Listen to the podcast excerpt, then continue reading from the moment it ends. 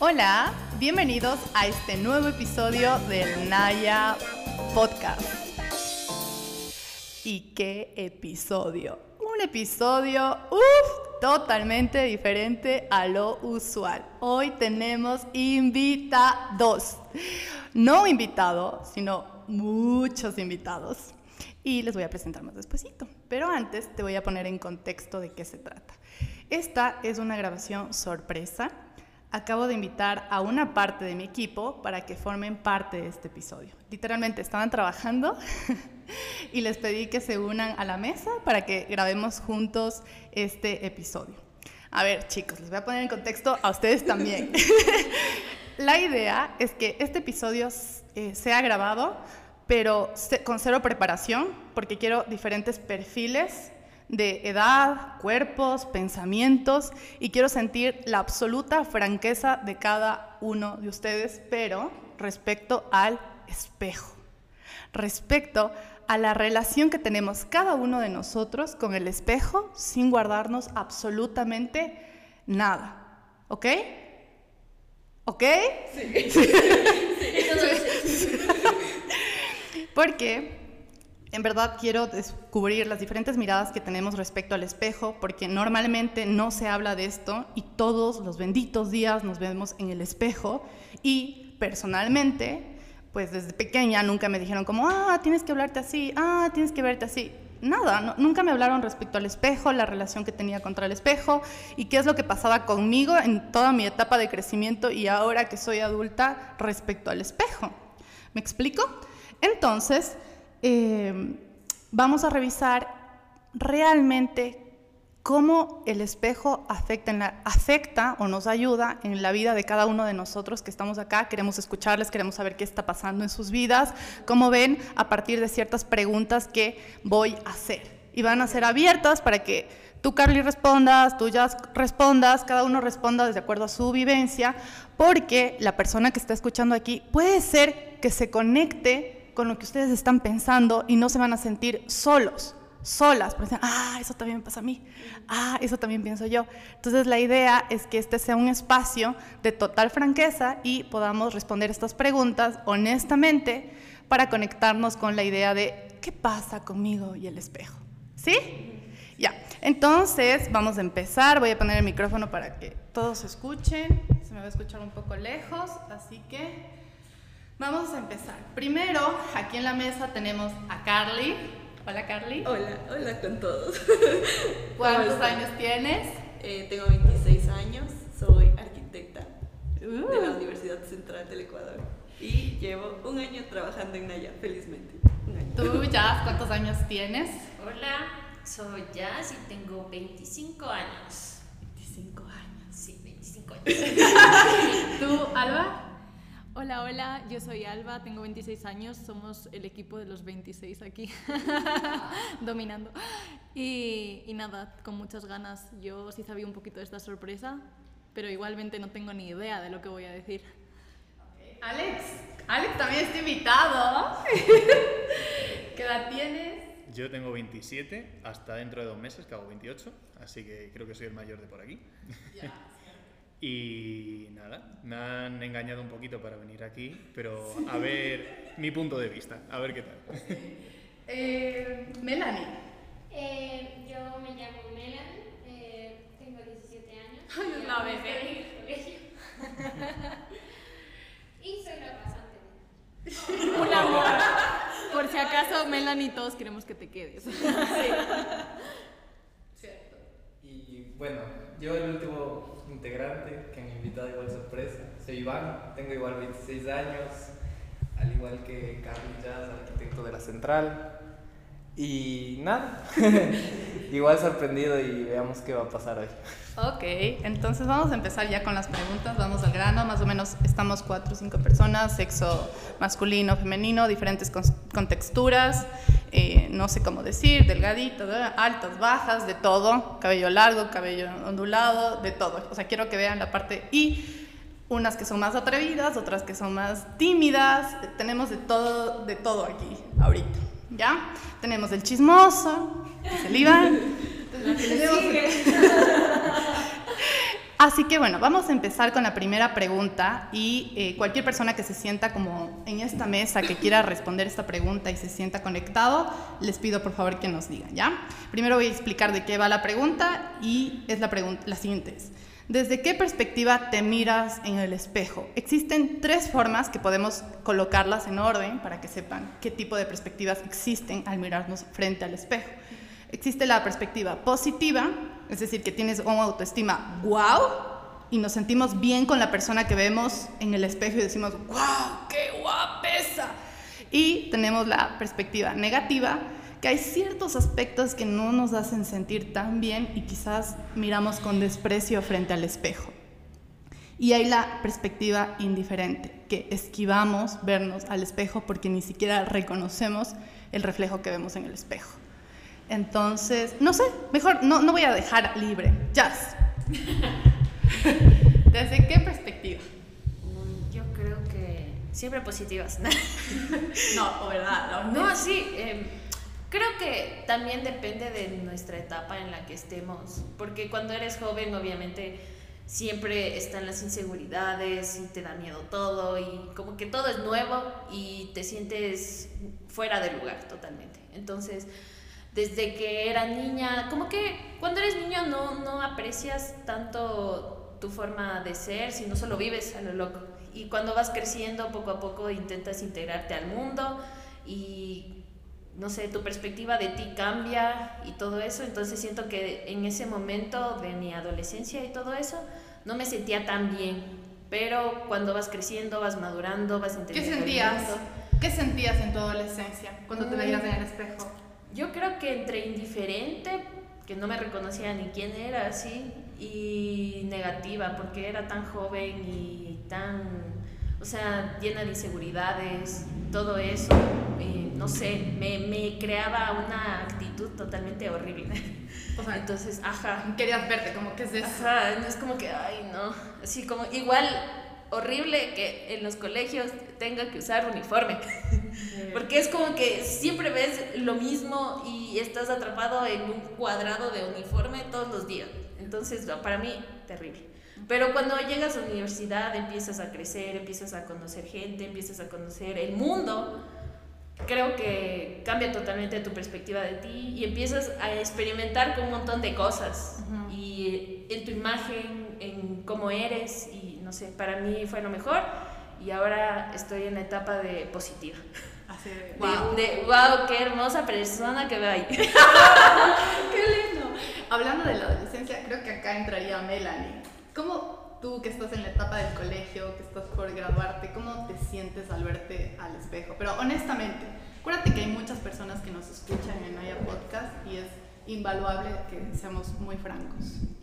Eh, yo creo que no siempre es positiva y no siempre es negativa, o sea, está entre la mitad, porque no siempre te vas a ver bien, va a haber ratos en los que te salga algo aquí en la cara y, y eso de alguna manera te afecta y al menos yo hubo una etapa en la que yo me vi en el espejo y decía, wow, qué guapa, pero, pero también hubo una etapa en la que se me bajó bastante la autoestima y la la forma de verme en el espejo también cambió y no creo que tanto sea cómo me veo, sino que cómo me sentía afectaba cómo me veía. Entonces, Ah, eso es un buen eh.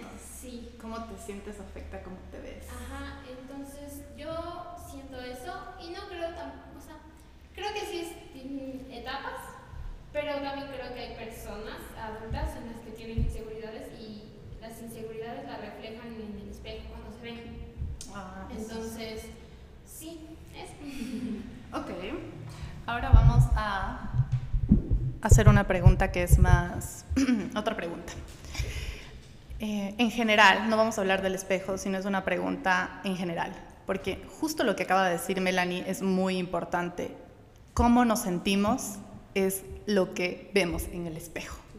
Si te sientes mal, te ves feo. Si te sientes bien, eres guapísimo.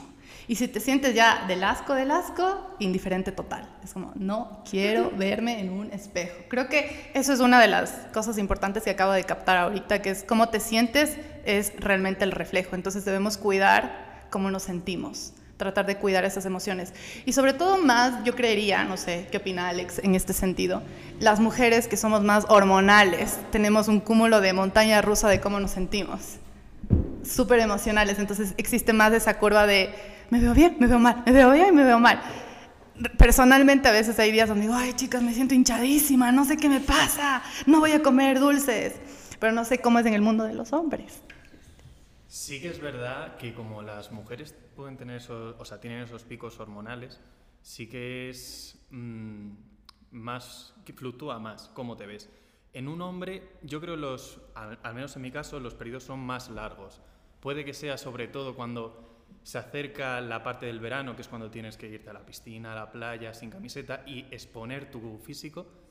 En ese momento, los meses de antes es te juzgas a ti mismo. Cada vez que te miras, eh, te terminas juzgando, aunque te veas bien, en el momento en el que habéis dicho que estás mal, es como, uff, es que eso de ahí lo cambiaba, es que es difícil. Pero sin embargo, cuando llegan periodos más largos, no son tan de cómo te sientes en el momento, sino cómo vas a actuar en función a diversas situaciones. Si esa situación es eh, sacarte la camiseta, es difícil. Por ejemplo, por ponerte un ejemplo. Si yo en mi caso sí que he tenido eh, periodos en los que sí que me ha gustado mucho mi físico, también es verdad que porque lo he trabajado, pero sí que ha habido momentos donde te sientes tan vulnerable a cómo te ves en el espejo que es difícil de gestionar. Pero en mi caso yo creo que son periodos largos, es como a lo mejor estás un año y te ves muy mal, eh, unos meses que estás bien, pero si estás bien, estás muy bien. Y si estás mal, al menos en mi caso,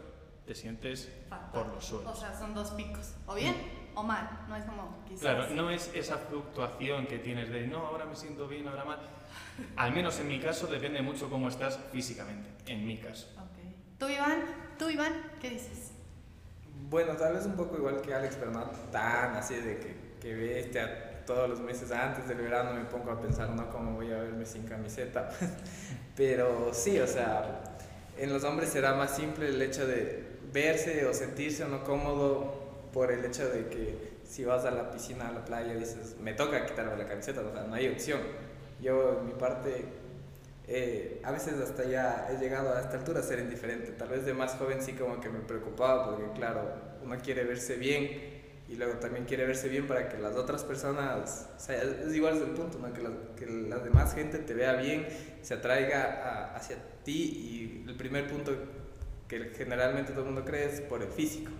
Pero aprendí a, a, quererme tal y como estoy, el cuerpo, sea con un poco de pancita, lo que sea, brazos flácidos y no, o sea, a estas alturas ya no me interesa. O sea, lo que yo aquí veo es que a Alex le interesa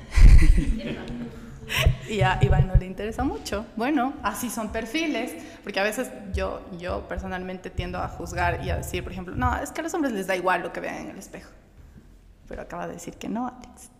No, yo creo que hay como dos, dos aspectos bastante diferenciados, también un poquito relacionado con lo que dice Melanie de las etapas. O sea, pero uno se percibe a sí mismo no solo cómo se ve, sino cómo cree que le ven los demás. ¿Cómo que le Ajá, sí. Y segundo, también lo que dice Iván es el trabajo que uno tiene sobre sí mismo. Ya aprendí a que mi estado físico, lo que yo veo en el espejo, no me afecta al 100% hasta el punto de que eso cambia mi estado de ánimo. Yo veo esas dos cositas. Eh, una de ellas es trabajo, amor propio, el hablarle bonito todos los días a la persona que ves al espejo. Y la segunda es aprender a nivelar el valor que le das a los comentarios de las personas o a lo que crees que la sociedad puede llegar a pensar sobre ti, que no necesariamente tiene que ser lo que piensen de ti. Sí. Pregunta Carly, para ti. Dime, ¿cuándo fue que tú te diste cuenta que el espejo estaba presente en tu vida? Cuando dijiste, es cierto, me veo todos los días al espejo, es cierto, me hablo todos los días al espejo, tengo una conversación conmigo todos los días. Cuéntame. No sé, creo que fue muy de joven.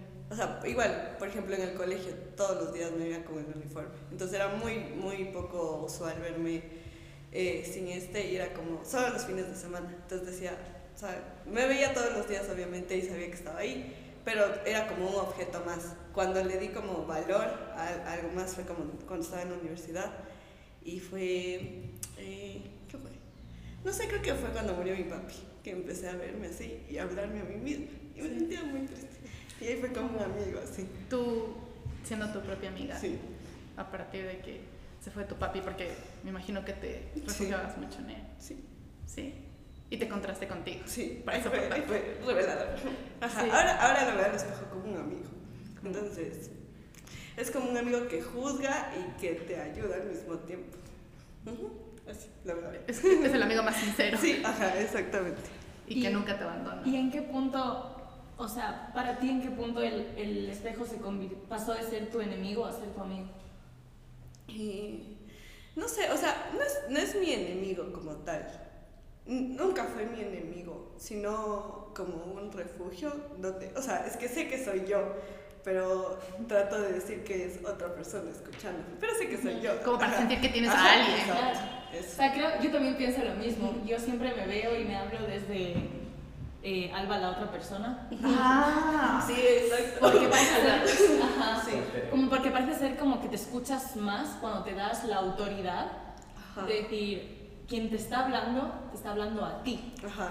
Quien te está hablando te está aconsejando a ti. Quien te está hablando te está alabando a ti. ese es un buen punto. Sí, sí, Es sí. como cuando te preguntan, ¿y, y cómo te ves? ¿Y cómo, y cómo te, o sea, y te- y cuál- cómo es la manera en la que te valoras? Y tú dices, no sé, ¿qué, eh, no sé, qué, no me sale la palabra. Creo que es alguien como que te reprende cuando estás, o sea, no ni siquiera reprendiéndote, pero te hace como, ¿en serio quieres hacer esto? ¿En serio estás segura de hacer esto? Y es como, yo me siento así, o sea, es como, me veo, ¿estás segura de querer hacer esto? Y yo, no. Pero yo también, mismo me pero también es, es bueno porque no solo te reprende, también Ajá. te ayuda, te Sí, da valor, sí, te dice, mira, que esta persona eres tú, esto lo has logrado tú, hasta Ajá. aquí has llegado tú. Sí, Y cuando, o sea, como siempre es como si te lo dice tu mamá, no le haces caso. Si te lo dice una persona en la calle, le haces caso. Pues igual, si te lo dice tu otro yo, ajá. si, la otro- si tu otro yo te mira al espejo y te dice, mira quién eres tú, empiezas a darle valor. Sí, de por manera. ejemplo, el, el, el mes que más vendí fue como, Carly, vendiste 10 mil dólares. Y yo dije, sí, yo vendí 10 mil dólares. Ajá, entonces me sentí así como súper, súper cool. O sea, te viste al espejo Ajá, como para sí, felicitarte. Sí, sí, sí, sí. Creo que eso es algo súper lindo lo que acabamos de hablar ahorita. El tema de verle al espejo como nuestra otra yo Sí. para felicitarnos, para tener el segundo check de lo que vamos a hacer. Y es como ese coach, Sí. ¿no? Sí, sí, sí puedes, sí, sí puedes. Oye, yo lo que últimamente he aprendido con el espejo es a no criticarme mucho. Porque yo, Liz, sí me critico muchísimo. Soy como muy quiero que todo esté perfecto y en el espejo he aprendido y yo creo que es, a partir de, ¿qué? Dos años, hace dos años, sí, que empecé a decir, a tratarme bonito, porque todo el tiempo era, pero mira esto, pero mira esto, tú puedes más. O sea, era mi otro yo, pero ni de juzgadora, criticona, ni enemiga. O sea, pienso que la parte de que sea tu otro yo es lindo lo que acaba de decir Alba y lo que acaba de decir Carly, de tratar de que sea tu coach, o sea, el que te apoya, el que te motiva, pero no el que te, te juzga y te dice como, ah, que deberías hacer esto, ¿por qué no hiciste esto? Y el que te machaca y te machaca y está ahí para, para criticarte, ¿no? Pienso que deberíamos verlo más por ese lado. Voy a hacer otra pregunta. Y esta la pregunta le voy a hacer... ¿A quién le voy a hacer? La Jazz, que ya está, se enfrió. Ya que tiene que ver mucho con el espejo, pero justo lo que hab- habíamos acabado de hablar es cómo tú te sientes, es lo que reflejas en el espejo. Tú cómo te sientes con tu cuerpo. Súper honesta. A ver. Igual, las etapas. Ahorita. Ahora, ahorita, o sea, después de haber trabajado in- mentalmente todo lo que he trabajado y después de todo, creo que la pandemia para mí me ayudó a hacer estos ejercicios de autoconocimiento, de pensarlo todo sobre mí. Y estoy en un momento que me siento súper bien, que me siento tranquila, me siento bien, me veo al espejo y digo, soy yo, no, no, no me estoy siempre juzgando, porque siempre hay momentos en los que digo, ay Dios mío, ¿qué estoy haciendo? ¿Cómo me voy a vestir así? O esto me queda terrible, ¿no? Pero, pero, eh, pero ahora eh, ya es menos. Ah. Ya, ya, ya es menos las veces en las que me estoy juzgando, ya es menos en las veces en las que digo, ¿qué estás, qué estás pensando? O cualquier cosa. Y, y todo este trabajo me ha servido para sentirme bien, o sea, para sentirme en paz conmigo misma. Porque todo el tiempo el mundo nos está juzgando y no podemos hacernos esto a nosotros mismos más. Ah. Yasmín, ¿cuál es el consejo que tú le darías a alguien que esté sufriendo con, lo, con su cuerpo? O sea, que se siente como, no sé, gorda, delgada, inconforme con su cuerpo. ¿Qué, qué le dirías tú? Yo, mi, mi consejo es eh, o sea, es muy difícil llegar al momento en el que te sientes totalmente bien. Es, es un camino largo, es un camino en el que hay altas y bajas y muy bajas, pero puedes lograrlo. O sea, el amor propio, todo el mundo te dice, es que tienes que amarte a ti mismo, ¿cómo no te puedes amar a ti mismo? ¿Por qué? Y dices como que, no, es que es, que es difícil.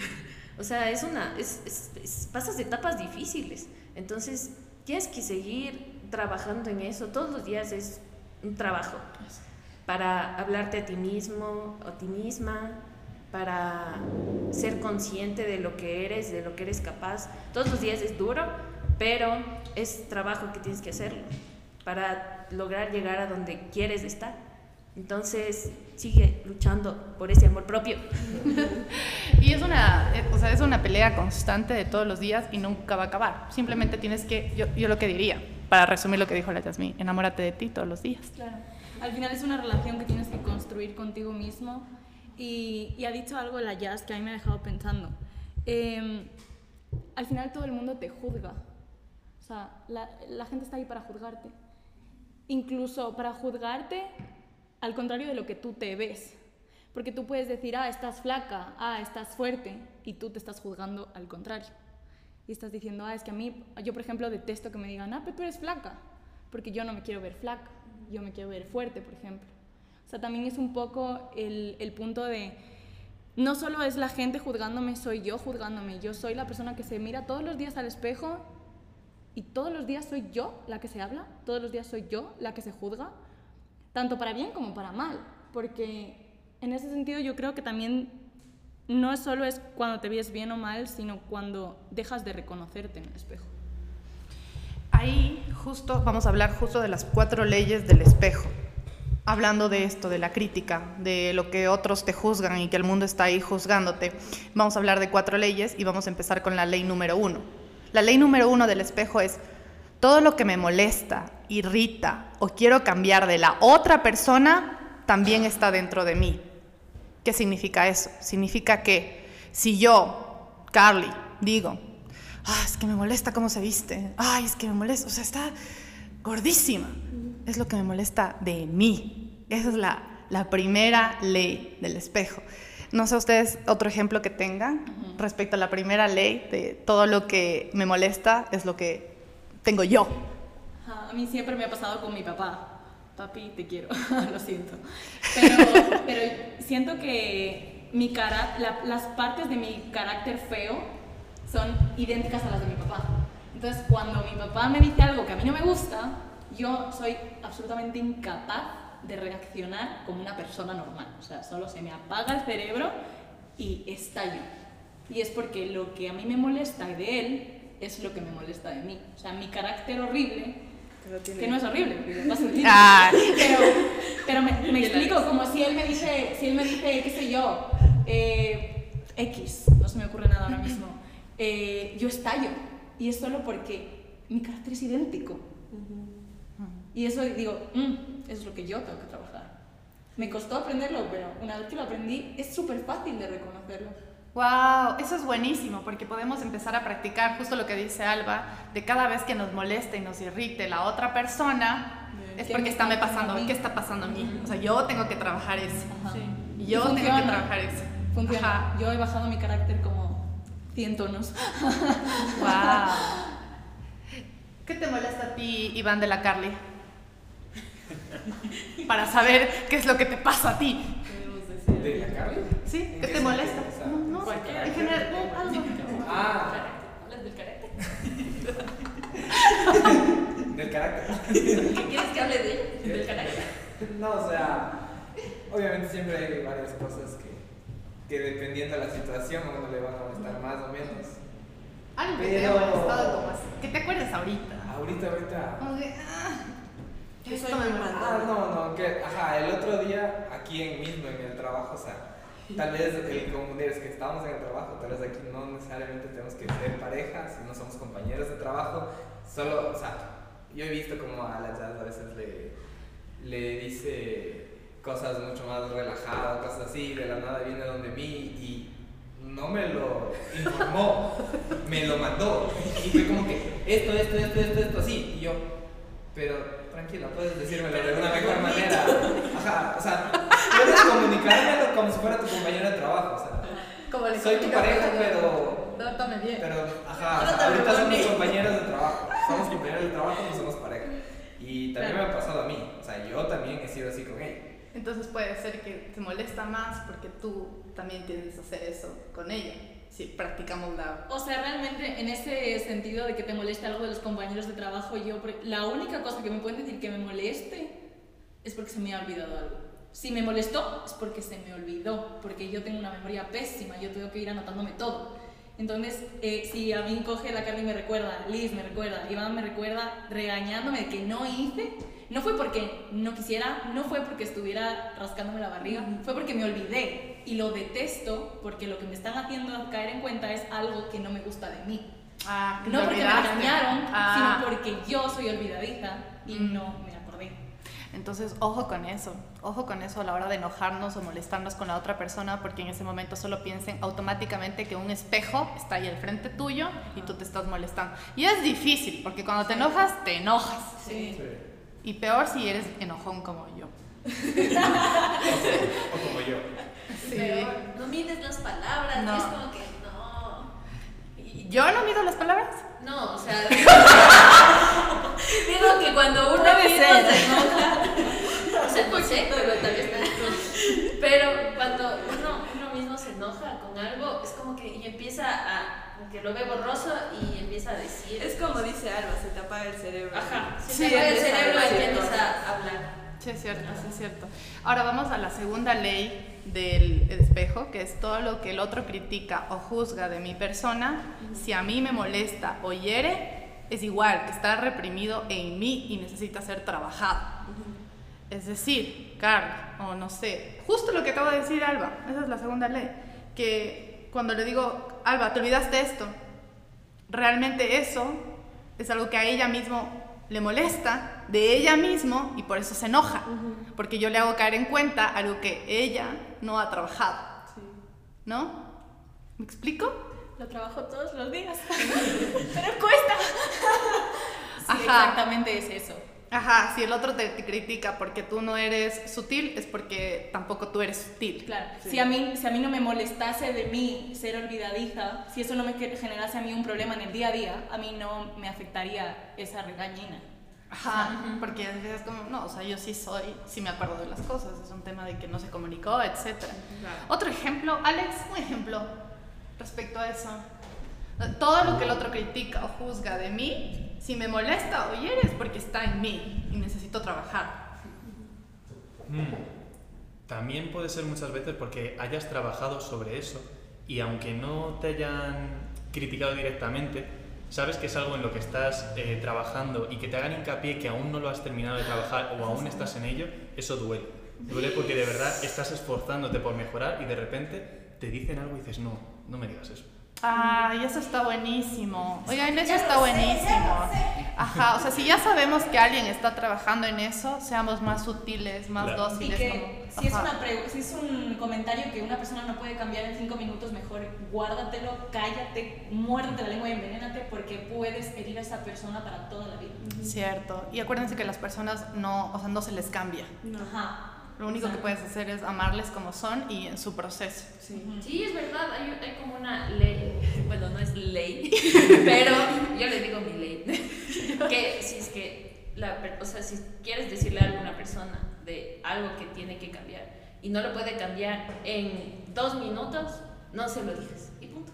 Ya, no se lo digas. Es como que puedes decirle, ay, tienes, eh, está mal recogido tu cabello y se lo recoge en menos de dos minutos, ya está, Sí. ya, lo hizo. Tienes Pero- algo en la cara, te sacas. No le dices como que tu nariz es grande. No lo va a cambiar en cinco minutos. Déjalo en paz. Exacto. O sea, si no tienes nada bueno que decir, mejor no digas nada. Exacto. Qué buena cosa. Ah, y también, o sea, para, para las personas que, que, que juzgan a sus hijos, Ah. No, hay, hay algo, hay algo que recuerden que una persona, por ejemplo, si tú juzgas a tu hijo, ese, ese hijo no, no te va a odiar a ti, se va a odiar a él mismo. Entonces, eso, eso, eso estaba una vez escuchando, no me acuerdo dónde, escucho muchas cosas, pero eh, sí, siempre tienen que recordar eso, que, que cuando hablas con un familiar, con un amigo y, y empiezas a juzgarlo, esa persona no te va a odiar a ti, o sea, se va a odiar a él mismo. Va a empezar a ver cosas que no, no se había visto, va a empezar a juzgarse a sí mismo y, y eso es peor. Wow. Odiarse a sí mismo es peor, así que no lo hagan. Wow, eso me encantó. O decir igual cosas obvias. Ajá, cosas Porque, obvias. Ajá, es como, ya sé, por ejemplo, lo que hice ya, tal vez yo tengo una nariz grande y sé que tengo una nariz grande. No necesito que me lo digas. Ya tengo un espejo y me veo todos los días en él. Y ya- Sé ya no- sé. no me gusta y trato de Exacto. vivir con eso. Es como, no digan las cosas obvias que uno ya sabe, por favor. Ah. O, no, o quizá una persona te ve algo feo que tú amas de ti mismo y te empieza a generar inseguridad. Me ha pasado. A mí, a mí me ha pasado eso. A mí me, o sea, yo jamás en mi vida he tenido inseguridad en mis piernas. De hecho, me acuerdo cuando tendría unos 14 o 15 años me empezaron a hacer bullying y me llamaban patas de gamba. Y yo, un día... Yo, un día llego a casa y le, di- y, y le digo a mi mamá, mamá, me han dicho esto y no entiendo qué significa. Y mi madre me dijo, hija, lo que pasa es que te están, se están metiendo con tus piernas. Pero yo tenía unas piernas bien flaquitas y bien fuertes en aquella época, hacía bastante deporte. Y, y me dijo, pero sinceramente, ¿quién te lo dijo? ¿Sabes por qué te lo dijo? Porque tenía envidia de tus piernas. Ah. Y a- pero claro, yo a partir de ahí eso se me quedó y aunque yo trabajaba en mi cuerpo y aunque a mí me tal, yo pasaron los años y a los 24, 25 años hubo una época, unos dos años en mi vida que yo, de verdad, ahí es, entró en, en mi vida la indiferencia cuando me miraba al espejo. O sea, yo no me miraba al espejo. Y, y en aquella época me hicieron otro comentario similar. Me dijeron, si te descuidas un poquito, ojo y tus piernas se van a reventar. Sí, como celulitis, lo que sea. Y yo pesaba, qué sé yo, 55, 56 kilos, o sea, pesaba nada. Y, pero estuve dos años sin ponerme pantalón corto.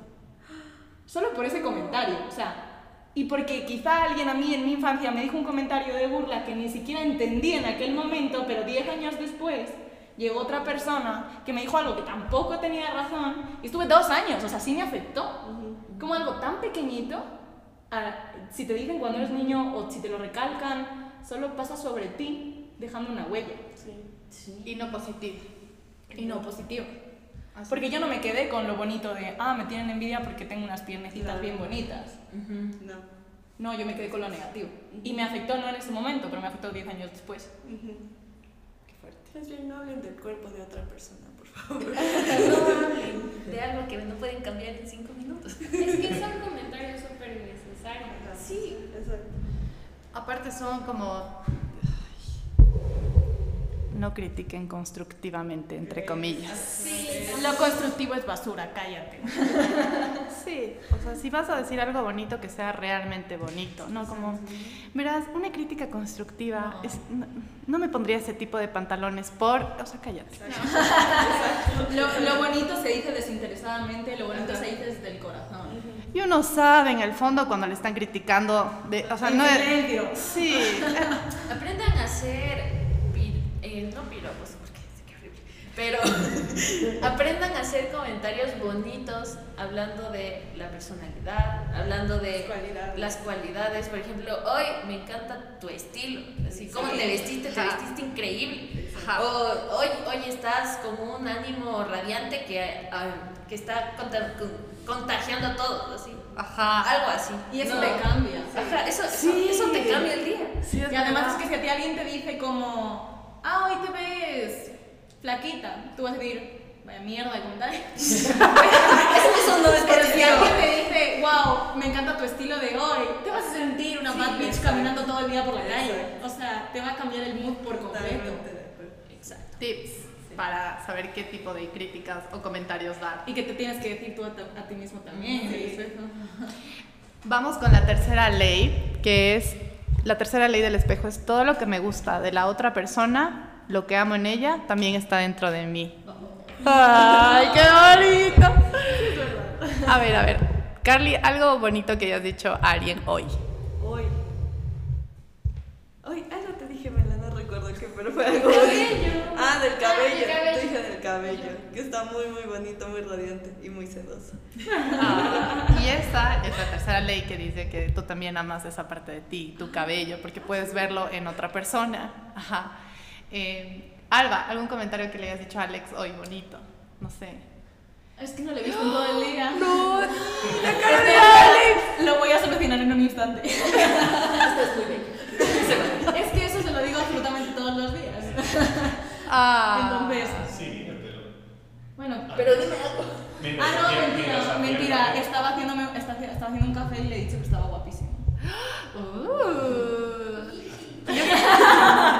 Y, o sea, eso puedes decirlo porque también tú lo puedes ver en ti. Cuando tú estás guapísima, también lo puedes ver Y en ti. porque, o sea, creo que es más no solo lo físico, sino a mí me encanta decirle cosas lindas a los demás. Y Creo que es una cosa que está en mí, me sale natural, solo como eso, qué estilazo, qué pelazo, qué guapo. Eh, gracias por ayudarme, no podría haberlo hecho sin ti porque hubiera tardado dos horas más. Cualquier mínima cosa me encanta reconocerlo. Porque a mí, si me vienes y me dices como, uy, qué mona, qué guapa, mona, eh, por si acaso es linda. Bonito, Y, sí. y a mí eso me cambia. Sí. Las dos próximas horas yo ya estoy sonriendo. Entonces me encanta eso de mí. Exacto. Por O, por ejemplo, ya poniéndole en el trabajo, eh, por ejemplo, cuando trabajo con el Jazz o con Iván, entrega una propuesta súper cool y el cliente vende, y, o sea, o el cliente le entregamos y dice, está súper bonito, es como que, felicidades Jazz, estaba súper pro, y le mandamos eh, como, mira lo que dijo el cliente, mira, y eso también es un ánimo para los chicos, Ajá. porque es como, mira, tu trabajo Es valorado. a alguien más, es valorado por alguien más. Ajá. Y siempre tiende a ser Sí. una persona de, o sea, realmente la persona que está dando ese comentario es porque es una buena persona, es Exacto. porque tiene un buen corazón, Ajá. porque alguien que no es una buena persona y no tiene un buen No corazón no va a poder decir esas No, cosas. Te va a decir, ah, gracias, listo, ya le confirmo. Y es porque está detestando su propia vida. Ajá. Así por eso aquí en Naya odiamos a esos clientes. No lleguen, no coticen, no Si los son queremos. esos clientes también vengan, pero. pero traten de ser bonitos. O sea, sí, como un simple comentario te cambia el, el día. Por si acaso, toda, toda anécdota, todo comentario bonito, Ajá. no solo se lo queda a la persona que lo recibe. Aquí en Exacto. Naya eso nos alegra el día a todos, A porque todos. siempre se comparte. Se Sí. comparte Y, y la comunidad de aquí, o sea, del trabajo, del equipo Siempre, siempre somos muy. Oye, hoy te ves increíble, ay, ¿cómo estás? Ah, siempre es un día lindo, siempre es un día ajá, increíble. Siempre Sí. que, o sea, tenemos esa cultura de piropearnos, ¿no? Pero respetuosamente. Hiciste pensar que sería respetuoso. Es que cabe recalcar. También irrespetuosamente, pero en silencio. Y eso también sube el ánimo. Qué chistoso, me matan de la risa. Ay, Dios. No, en verdad sí les invitamos a que en su trabajo, con sus compañeros de trabajo, en sus empresas, si tienen sus Sí. empresas, siempre procuren dar esos piropos Sí. lindos, no de cosas que no pueden cambiar en cinco minutos, sino más bien de cosas que están viendo y que son positivas. Sí. Tanto, wow, qué increíble propuesta, como, ¿sabes qué? De una manera delicada, como dijo el Iván a la Carly, trátame como compañero. Trátame bonito. Ah, mira, creo que puedes hacer esto, esto. Tratemos en un 95% de mantener la calma y de ser agradables y tener un ambiente de trabajo lindo, porque eso habla de ti, de tu empresa y generas un ambiente hermoso, porque el día a día es con las personas con las que estás, tu pareja, tu familia, tus compañeros de trabajo, entonces quiéreles, trátales bonito y trátales como te gustaría que te traten a ti. Claro, O sea, procuremos hacer eso. Claro, según tú te comportes, ese será el reflejo que tú recibas, eso será la energía que tú atraigas, la manera en la que te hablen. Sí, y yo pienso que justo lo que dijiste ya en Naya, todos los días son días maravillosos, increíbles. Yo creo que sí hay un 10% de presión, pero en la mayoría prioriza la buena energía y por eso llegan buenos clientes. Sí, Sí, totalmente. sí, o sea, Se atraes, atraes de Sí. eso. Entonces, La ya. verdad, sí. O sea, bueno, les quería contar. Les quería contar porque yo no sé si han visto esta película. ¿Qué película? Se llama Pasante de moda. Bastante de moda. Ajá. ¿Ya? Es de un viejito que. Ajá. Que es pasante. Bueno, yo me sentí como el viejito el primer día. o sea, y la campanita y todo era como. ¡Wow! Todo ya Se sintió igual y una energía súper linda, súper positiva. Y yo, o sea, nunca me imaginé estar en una empresa en donde, o sea, que aquí, aparte que en el Ecuador, existe una empresa así tan cool. no te vayas, no te vayas. Estamos sufriendo en Naya. Por favor, por, por favor, profesores de Melanie, dejen que acabe el curso aquí. Le damos clases nosotros. Estamos sufriendo. Melanie vino un mes de pasante y, verdad, ha sido una experiencia muy bonita. Es una increíble persona y es súper curioso porque justo eso, justo llegan las personas ideales a Naya. O sea, que se conectan con la misma energía. Gracias, Melanie, por decir que no mentimos. que es verdad. Todos así, amenazados. Y la Melanie, permiso, pero tengo que decir que esto es verdad. Ay, vamos con la cuarta ley. Para cerrar las leyes, es todo lo que el otro me critica, juzga o quiere cambiar en mí, sin que me afecte, le pertenece a esa persona. ¿Quién tiene algo que decir al respecto? Yo. Cuando alguien te haya dicho algo y no te afectó.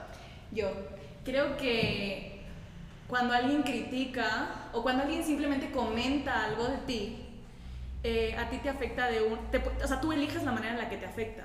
Entonces esa persona ya tiene dos problemas, como si se enfadó, enfadarse y desenfadarse. El punto es que si a ti te afecta, a ti te jode el día. O sea, te- el resto del día te lo fastidia hasta el final. Tú tienes que también saber elegir qué es constructivo para ti y qué es dañino para ti. Pero ahí entra también un poco el balance, no solo es el amor propio, sino también la clase de persona que tú quieres ser, porque tú puedes ser un narcisista y que te diga, ah, que me importa a mí el comentario que tú digas, pero realmente sea un comentario dicho con amor, con cariño, que de verdad quiere aportar.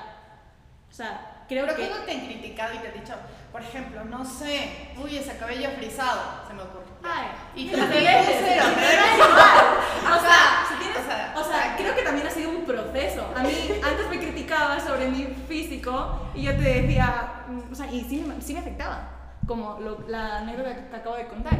Pero ahora mismo me vienes y me dices, ah, tu pelo es una locura. Amigo, llevo años tratando de amar a este pelo que cada día se levanta de una manera diferente. Ah, llevo años tratando de amar mi personalidad, mi cuerpo. A mí toda la vida se me ha metido con, con mi forma de ser. Dicen que yo era muy prepotente y probablemente en la adolescencia sí lo fuera, en mi juventud más chiquita también lo fuera, pero porque siempre soy una persona tremendamente directa. O sea, no me doy las vueltas para decir nada y no sabía identificar cuándo sí y cuándo no. Ya. ¿Qué tienes que decir?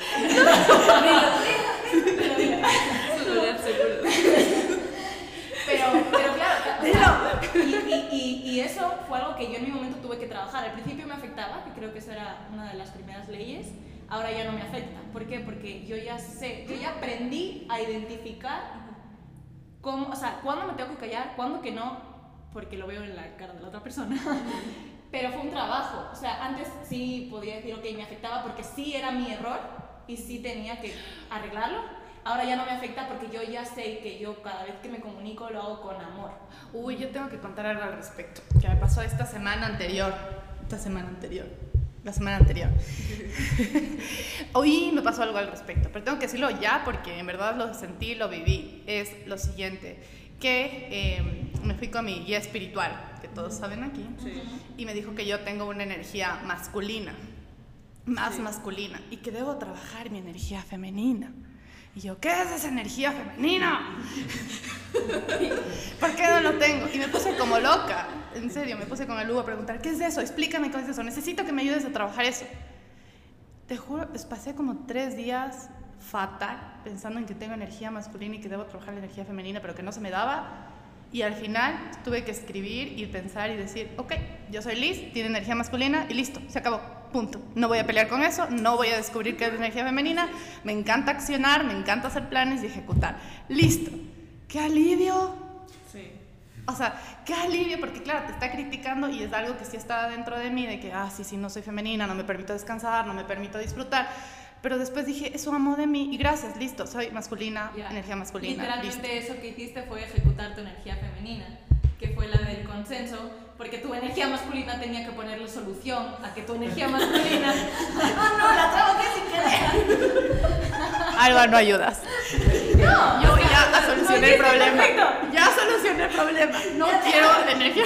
Fue tu energía femenina solucionando tu energía masculina. Exacto. Eso lo, que, lo que tu energía le dijo, no tienes por qué hacerlo, vive tranquila, eres como Ajá, eres. exacto. Ok, entonces sí trabajé en la energía. Se le rompió. Ay, Diosito. Bueno, Alex, estás calladito. Dime, una vez que te hayan criticado todo, ah, me da igual.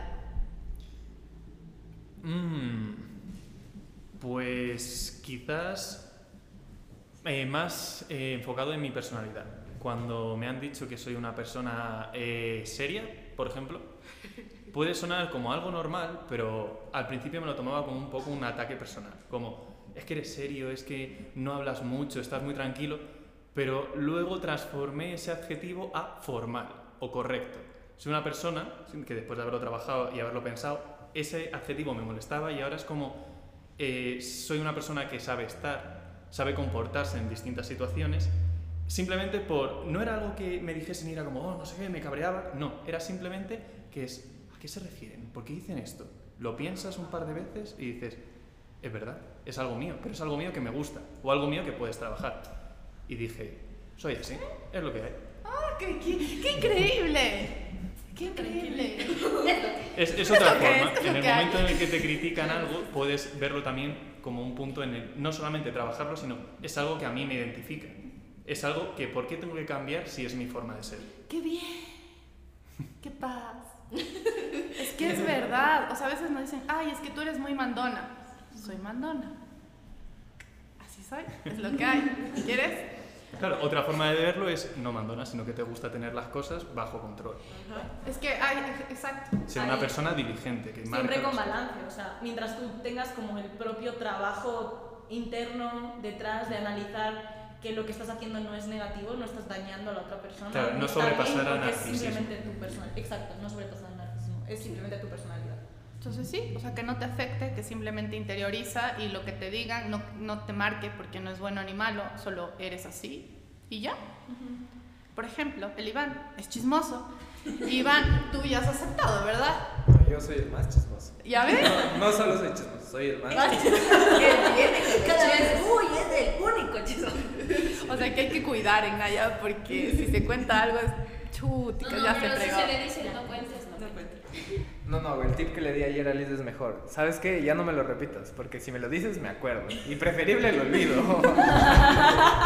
Por ejemplo, yo sabía que esto iba a pasar hoy, de lo del podcast.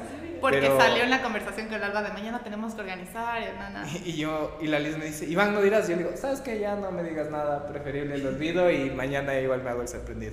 Y se me olvidó. Y funcionó, y se me olvidó todo el Y en efecto, no lo dije. Pero, ajá, o sea, si hay por ahí alguien de los que está escuchando es chismoso, eres chismoso ya. Cool. Mientras no. afectes a nadie, está bien. En Naya nos mueve el chisme y es divertidísimo porque no hacemos daño a nadie. Exacto, sí, mientras no lastimes a nadie. Exacto. ah, O sea, el chisme. ¿Sabes qué? No sé. No, No, pero- el chisme es vida. A ver, entonces, eh, Volviendo a. volviendo al tema, eh, ay, vamos a hablar sobre el síndrome del espejo, ¿ya? ¿Qué es el síndrome del espejo? El síndrome del espejo es un trastorno que consiste en la obsesión de la persona por encontrar defectos en su cuerpo. Yo voy a hablar de esto, súper honestamente. Yo soy de las que siempre está buscando un defecto en su cuerpo. En serio. O sea, mal, mal. En verdad, siempre es, oh, me mato haciendo abdominales y sigue esta grasa, y sigue esta grasa, y me mato haciendo esto y esto. En verdad, sí es como busco, trato de encontrar el defecto en mi cuerpo en el espejo. Ese es el síndrome del espejo. ¿A ti te pasa, Carly? ¿A ustedes les pasa? Sí, sí, sí. A mí muchas veces, eh, por ejemplo, puede ser que una semana estoy súper bien y digo, no, sí, o sea, me veo frente al espejo luego de bañarme y todo y digo, estoy súper bien. Y luego puede ser literalmente el siguiente día y digo, no, pero es que igual, me pasa igual porque yo igual empecé a ir al gimnasio gracias a Liz. gracias, créditos. Entonces eh, fue como, pues que ya estoy yendo, pero eh, y no he bajado de peso, no he bajado de tallas, así.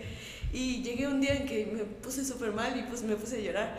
Y luego el siguiente día fue, me probé una ropa y dije, no, pero esto me queda genial. exacto, pero sí, sí me pasó que eh, hubo como una semana, me ponía ropa y decía, no, es que no me queda, no me queda, no me queda. Y luego yo decía, pero ¿por qué si estoy yendo al gimnasio, estoy comiendo bien, o sea, estoy durmiendo bien, o sea, estoy haciendo todo bien? Y así. Pero en realidad creo que sí era mucho de cómo yo me sentía ese rato. Porque no es que estaba mal, o sea, no es como que hubo un cambio de una semana a otra, puede que sí, no sé, pero Sí. te ha pasado. Sí me pasa, claro que sí. Eso. ¿A ti, Jazz? Sí, igual. ¿Qué te has visto? Así, sí. me he visto esto, di. Ajá, es que a veces cuando, cuando uno se prueba ropa y tiene el outfit, ya tiene el outfit, listo, listo, ya sabe qué ponerse el día siguiente. Te pones y te queda mal y es como que, ¿por qué? y es como que, no puede ser, pero ¿por qué? Así, si yo me había puesto esto, yo ya lo tenía planeado y es como que y, eso te frustra mucho, o sea, es como que, no, ¿por qué? no, no, no, simplemente no sé cómo explicarlo, pero, o sea, es hasta doloroso que te pase eso. O sea, porque llega un momento, o sea, también depende de cómo está tu ánimo, que a veces lo tomas como que ya nada, así, lo primero que venga a ponerse ropa, y otro de, no, es que esto tampoco, es que esto tampoco, es que esto tampoco, no, no, no. Y, es, y es ajá, y le sacas, ajá, y es porque tú estás mal, o sea, o sea en tu mente te sientes mal. Qué fuerte. Puede ser tu camiseta favorita, puedes estar en tu mejor forma física, puedes sentirte fuerte, flexible, una diosa empoderada y realmente ese día solo todo son defectos. Y es normal. yo les digo, yo paso en el gimnasio todos los días y a mí me pasa dos o tres veces a la semana. O sea, quiero que sepan eso. A ti, Alex, que también eres fitness. Lo he sido durante muchos años. sí que lo he sido durante muchos años. Sí que he llegado incluso a, mm, no diría que un punto de obsesión, pero sí que le he invertido de más y he dejado de hacer cosas por, por mantener un buen físico. Pero con el tiempo te vas dando cuenta de que aunque te obsesiones por querer cambiar algo, simplemente tu genética, tu anatomía, es verdad que vas a tenerlo ahí y vas a decir, no, es que eh, tengo el pectoral poco pronunciado, ¿no? Es que tengo poco hombro, es que no consigo que se me vean las abdominales. Siempre hay algo que vas a querer trabajar, pero al fin y al cabo es, eres tú. Tienes que aprender a no dejar de esforzarte por ser quien quieres ser, pero tampoco estar machacándote, porque cada vez que te vas a mirar al espejo va a ser, uff, no, no me gusta esto de mí. Yo, en, en, mi, en mi, caso personal, en, este último año eh, paré de entrenar Llevaba varios años entrenando fuerte, después de también una etapa de parón súper fuerte en el que me engordé como 10 kilos. Y cuando, cuando, cuando, me recuperé, o sea, cuando me recuperé, me puse a tal nivel de que entrenaba 7 días en semana. Eh, hacía yoga, pero también hacía otros ejercicios para como ir más allá porque no era suficiente. Y me lesioné por querer ir más allá y no hacer lo suficiente. Y en este último año de haber estado lesionada, haber dejado de obsesionarme con el deporte, incluso no hacer nada más que lo que me apeteciera y me divirtiese, que me veo mejor que nunca en mi vida. O sea, cuando entrenaba siete días en semana y no hacía lo suficiente, me veía peor que ahora que no hago nada. O sea, también es la manera en la que tú te ves cada día. A mí me gustó muchísimo eh, lo que dijo Alex. Me, me encantó esto es muy naya, tengo que decirlo. Nunca dejes de querer llegar a donde quieres ser pero tampoco te obsesiones a nivel de alba, que siete días a la semana y matarte y dejar de comer y todas esas cosas. O sea, sí ve en ese camino de querer ser tu mejor versión o de querer ser ese ideal que te gustaría, pero ay, tampoco te conformes como que, ah, sí, así soy ya, ya. O sea, sí y no. Porque siempre aquí en Naya vamos a promover que evoluciones, que vayas al gimnasio, que te cuides, que estudies y que siempre hay una escalera. Pero el punto es que de la noche a la mañana no vas a llegar a la cima, a la pirámide, sino que tienes que ir trabajándole poquito a poquito y no machacándote, como dijo Alex. Me encantó eso. Sí, eres un ser en constante evolución. Cada día tienes un nuevo reto y tú eliges qué reto te pones cada día. Por eso es lo que tú dices, la escalerita. Tú, siempre tienes un ideal hacia quién quieres ser porque vinimos a este mundo a ser mejores personas de, los que, de lo que éramos. Y te vas a morir sin llegar, o sea, quiero que piensen que no vas a llegar a la cima en un año, en dos años, en tres. No, nunca vas a llegar a la cima. Siempre va a estar la Te cima. vas a morir. Que eso es vida. Y no vas a llegar a la cima. Exacto. Te vas a morir y no vas a llegar a la cima. Oh, momento de realidad. Es la ambición, siempre quieres más. Y eso te mantiene con vida. Aquí- pues, siempre ponte retos, siempre ponte algo. Muchas personas ambiciosas hablando sobre la ambición. Sí, una de las características para que entres a Naya es que seas ambicioso. Sí. No te conformes con lo que tienes, siempre Exacto. más. Que siempre quieras más y que vayas por más. Hemos hablado respecto a que sí, que te aceptes, pero no con eso significa que te estanques. Así, uy, si quieren entrar aquí, prepárense para. Son preguntas capciosas, que son más de personalidad que de, que de títulos, porque se trata más de quién eres que todo lo que has estudiado. ¿Qué- ¿Quién eres y qué quieres ser? Exacto, exacto, exacto. Eh, vamos a la última pregunta, creo que ya vamos terminando. Eh,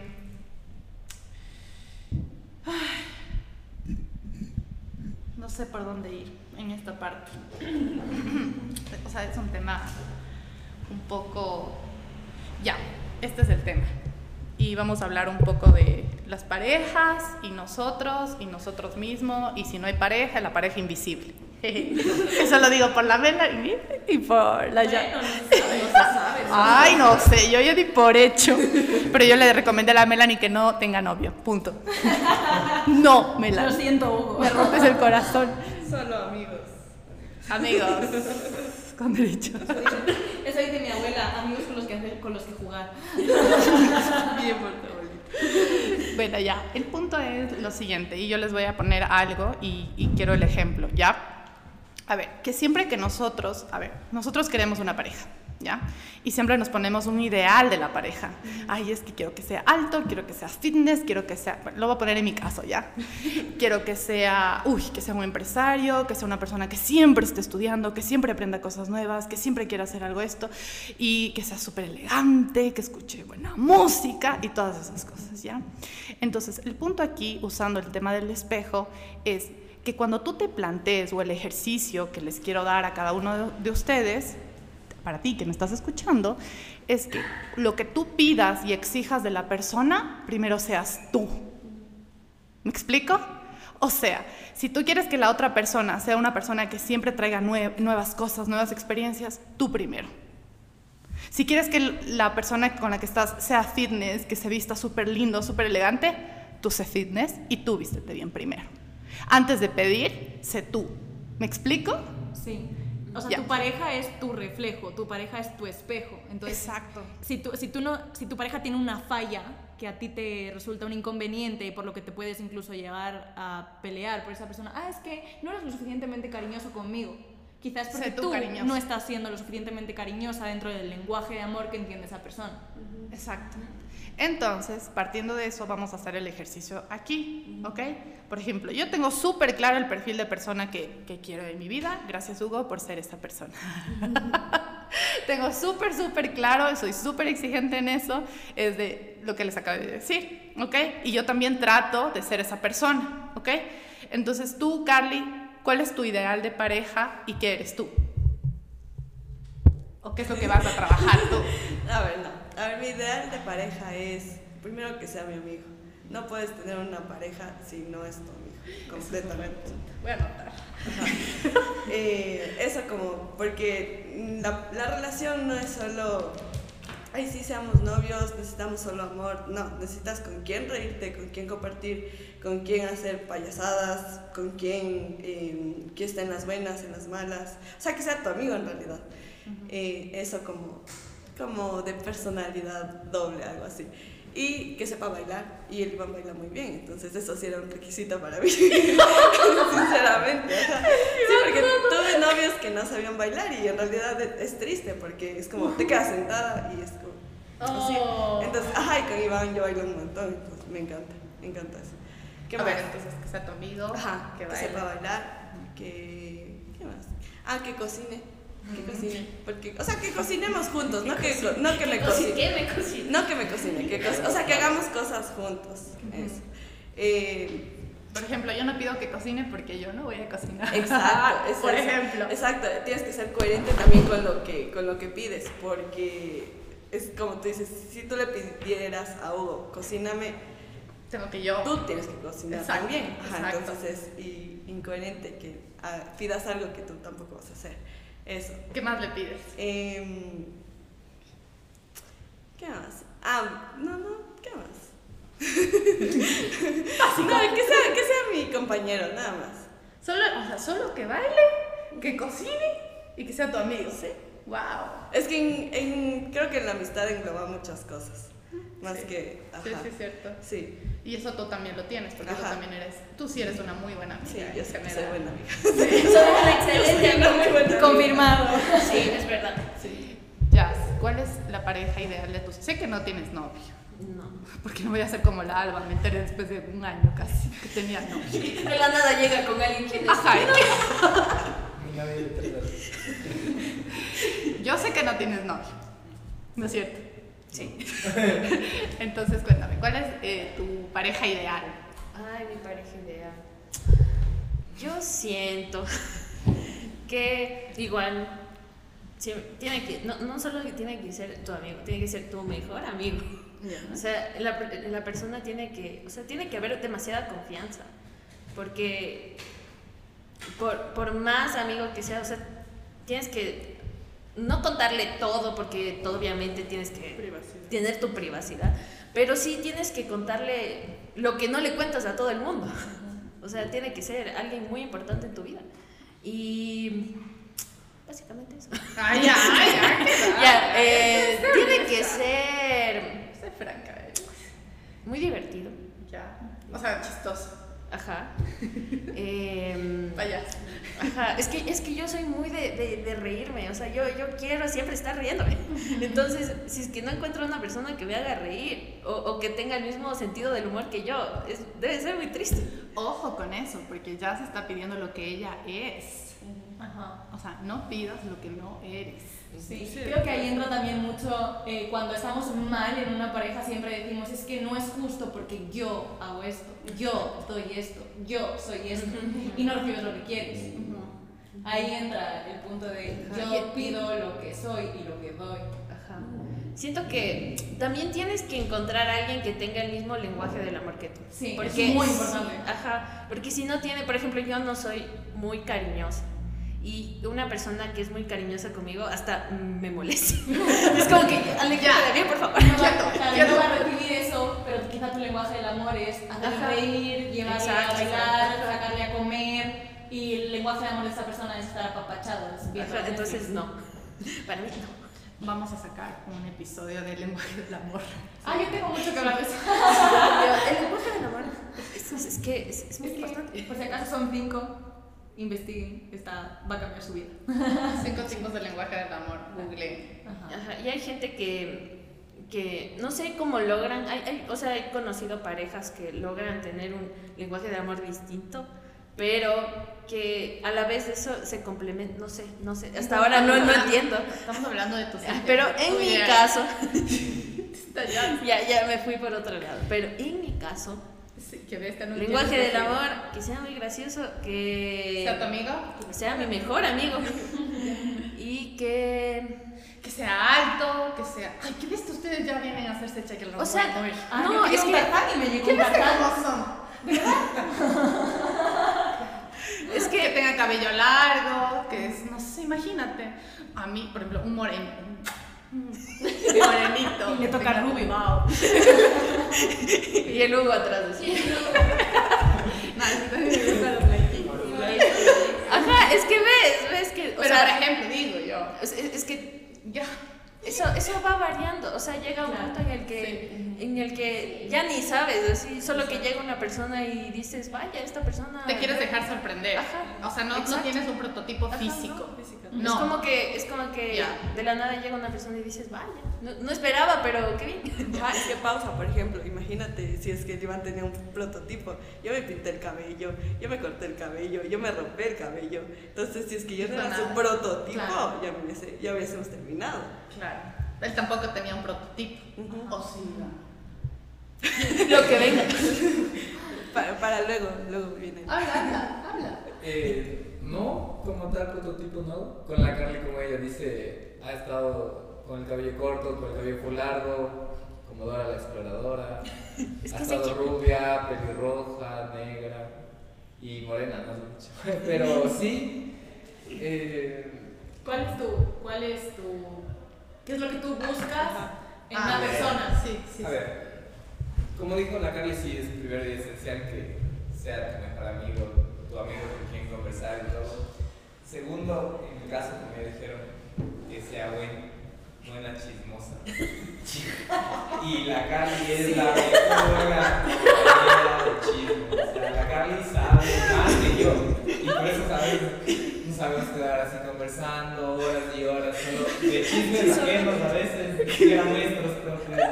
Y es, Ni siquiera conozco a la increíble. persona. Ni siquiera conozco a la persona, pero estoy chismeando sobre eso. Entonces, sí. Ella buscaba una persona chismosa, como él. Como soy yo. Ajá, exacto. De ahí, eh, no sé. Bueno, ya son muchos años de relación, han ido Sí. cambiando varias cosas, se va evolucionando como pareja, pero eh, nunca tuve como que un perfil. Tal vez siempre uno busca igual mejorar con tu pareja porque no siempre llegas completo, no siempre llegas saludable a la relación, pero tal vez la, la relación te hace mejorar, te hace, te hace ser mejor persona y te impulsa en tus, no sé, como en tus, o sea, hace ver tus virtudes y te hace mejorar en ellas y te hace olvidar de tus faltas. Ahora Alba.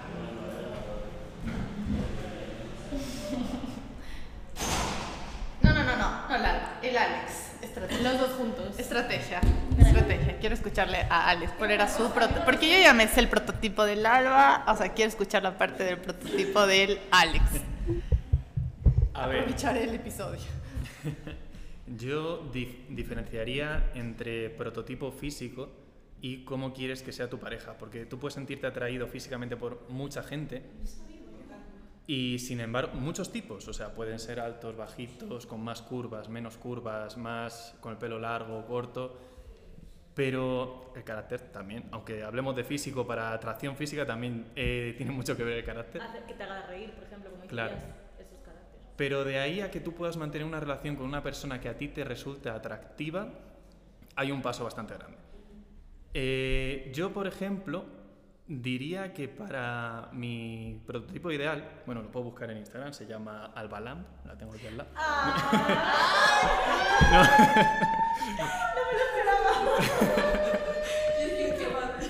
No. ¿Qué va a decir?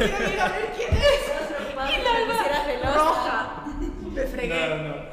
O sea, sí, pero Ya, ya, ahora se No, Eh, ya, ya, serio. Aparte de que obviamente tiene que ser la persona con la que más confianza tengas, porque al fin y al cabo tú vas a tener tus pensamientos y si quieres tener una relación sana con tu pareja vas a tener que compartirlo con ella. Si tú estás preocupado, no te lo vas a guardar para ti porque la relación se va, se va, eh, se va a ver influida por eso. Por lo tanto, vas a tener que hablar cuando te sientas mal, cuando te sientas bien. Tus emociones van a afectar mucho a tu, a tu pareja, a tu pareja y tu relación. Por lo tanto, tienes que sentirte muy cómodo con ella. Tiene que ser, como habéis dicho, tu mejor amigo.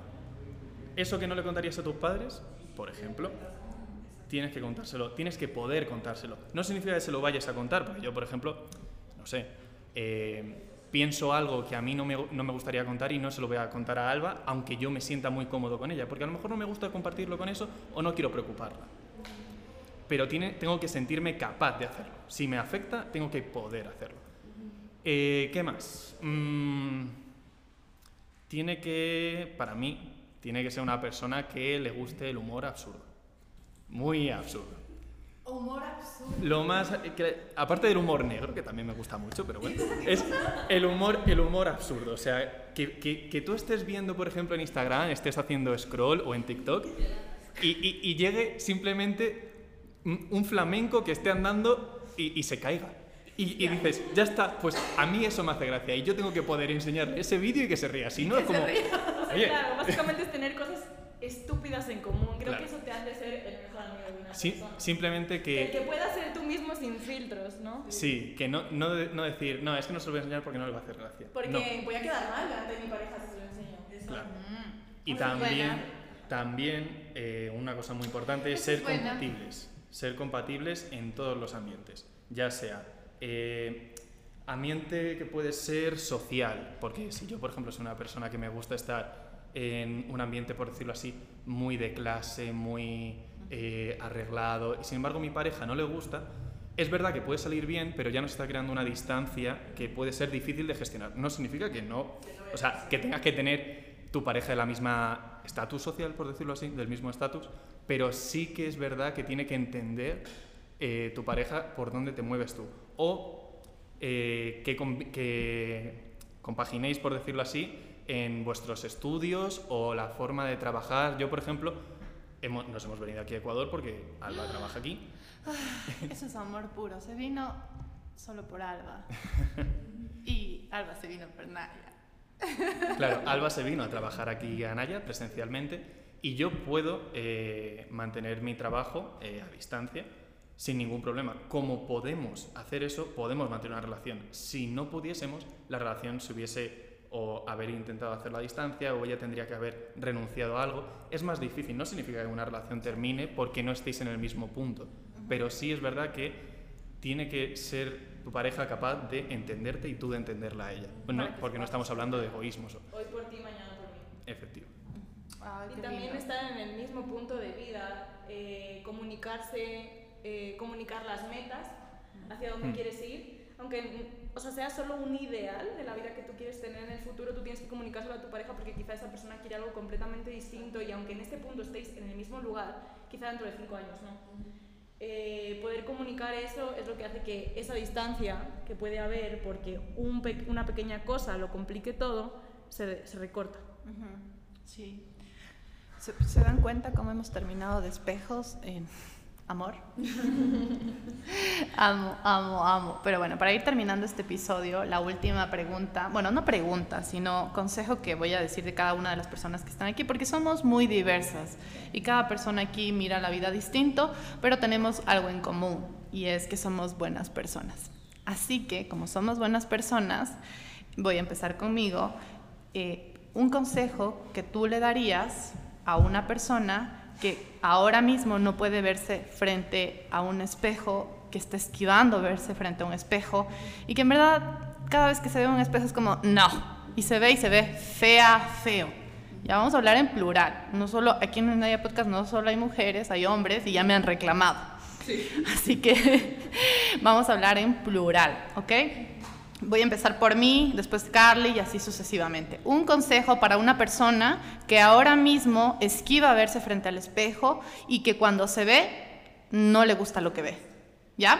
Entonces, mi, mi, mejor consejo que puedo darte a ti si estás pasando por este momento es que yo también estuve ahí, también pasé por eso, no solo te pasa a ti, le pasa a muchas personas y que empieces con un pasito a la vez y que te empieces a ver a los ojos sin juzgar, sin criticar, solo mírate y tómate unos dos minutitos diarios solo para verte.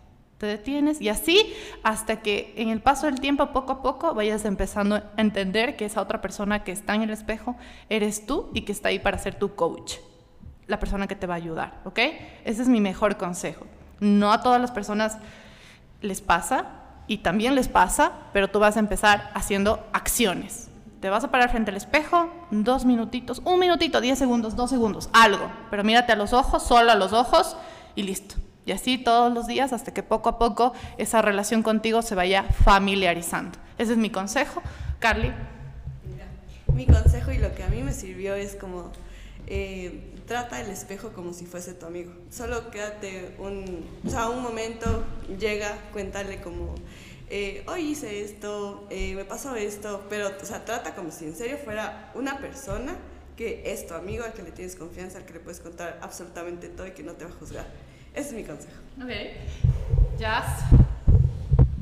A ver, mi consejo es que trabajes todos los días en ti mismo que no es fácil llegar al amor propio un día de la nada, ya me amo y ya soy feliz para siempre, sino que es un trabajo de todos los días y todos los días tienes que verte al espejo y empezar a apreciarte todos los días. Es, es algo que tienes que hacer. Alba. Mi consejo es que verse al espejo es un proceso con el que tienes que tener mucho compromiso lo que yo he hecho y lo que te recomiendo que hagas es que te pongas frente al espejo y vivas. Tienes solo una vida y tu única responsabilidad en este planeta es vivirla. ¿Y con qué me refiero a esto? Es mírate, baila, ríete, conversa contigo, desnúdate, reconoce tu cuerpo, reconoce tu cara. Esa persona que está frente al espejo eres tú y repito, tu única responsabilidad en este mundo es vivir tu propia vida y para eso tienes que quererte y hacerla la más divertida posible, lo más bondadosa posible. Mírate en el espejo y aprende a reconocerte. Pues ya se han dicho muchas cosas, pero yo te diría que no hay prisa. O sea, si tienes de verdad un problema y te cuesta reconocerte, eh, respira, no va a ser un proceso de la noche a la mañana. Y si de verdad es un problema, busca ayuda, no estás solo. Eh, puedes buscarlo en amigos o en familia que sea muy cercana a ti. Ten mucho cuidado con quién se lo dices porque eh, si te sientes vulnerable tienes que sentirte muy confiado con esa persona para que te apoyen de verdad. Y si no, hay profesionales que pueden ayudarte y salir adelante. Pero eso, no tengas prisa y ponle empeño todos los días porque es agradecido cuando te miras al espejo y dices, así sí.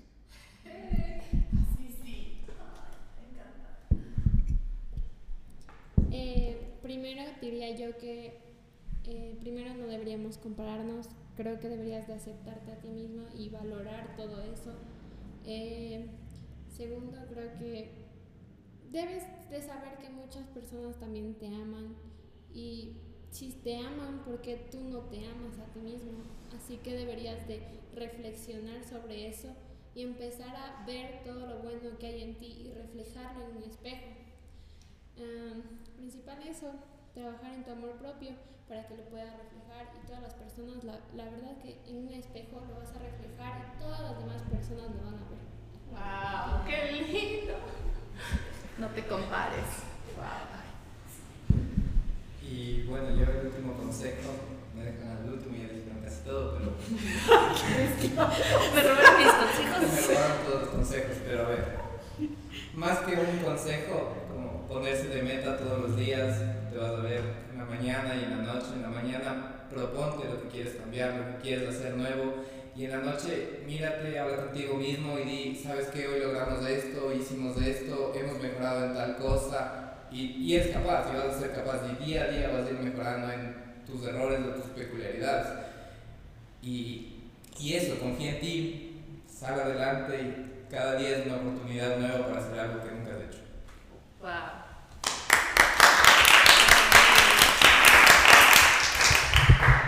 Wow, estoy impactada. ¿Se dan cuenta cómo cada uno de nosotros a la hora de dar un consejo fuimos diferentes? ¿Se dan cuenta? Alex busca ayuda. La Carly, amigo. Busca a, tu, busca amigo. La Alba, mucho más filosófica, como vive tu vida. Pero sabes que Alex, tu parte de no, no vayas con prisa, me encantó. Me encantó también lo que dijo Melanie respecto a no te compares. Wow. Verdad, cada uno tenemos nuestra perspectiva. Yo desde el principio súper así, paso a paso, tienes que hacer esto, mirarte un segundo porque es mi personalidad y cada persona aquí somos diferentes, tú eres diferente. Y ves, o sea, cada uno somos diferentes, pero somos, tenemos esa luz. Tú también tienes esa luz, tú también eres diferente y así como eres, estás perfecto, ¿ok? Entonces, nada, ¿ven por qué el propósito de Naya es tan lindo? Creamos espejos para que muchas personas se vean en espejos con una energía bonita, porque va más allá de crear espejos de lujo por los materiales y por los lo lindo que son, que admitamos son lindísimos, pero se trata de que las personas cuando se vean en un espejo reconozcan, reconozcan quiénes son, porque cuando una persona reconoce quién es, vaya afuera y la rompe y el mundo necesita personas creyendo, confiando en sí mismas y rompiéndola allá afuera. ¿Ok? Ese es el propósito de Naya. Este episodio en verdad es muy especial. Eh, quizás hemos, no sé, divagado un poco, nos hemos reído, nos hemos chismeado, hemos dado consejos, pero al final del día queremos que confíes y que creas en ti. Cuando te veas en un espejo, no estás solo, te tienes a ti. Eso es todo. Chao. Nos vemos en el próximo episodio.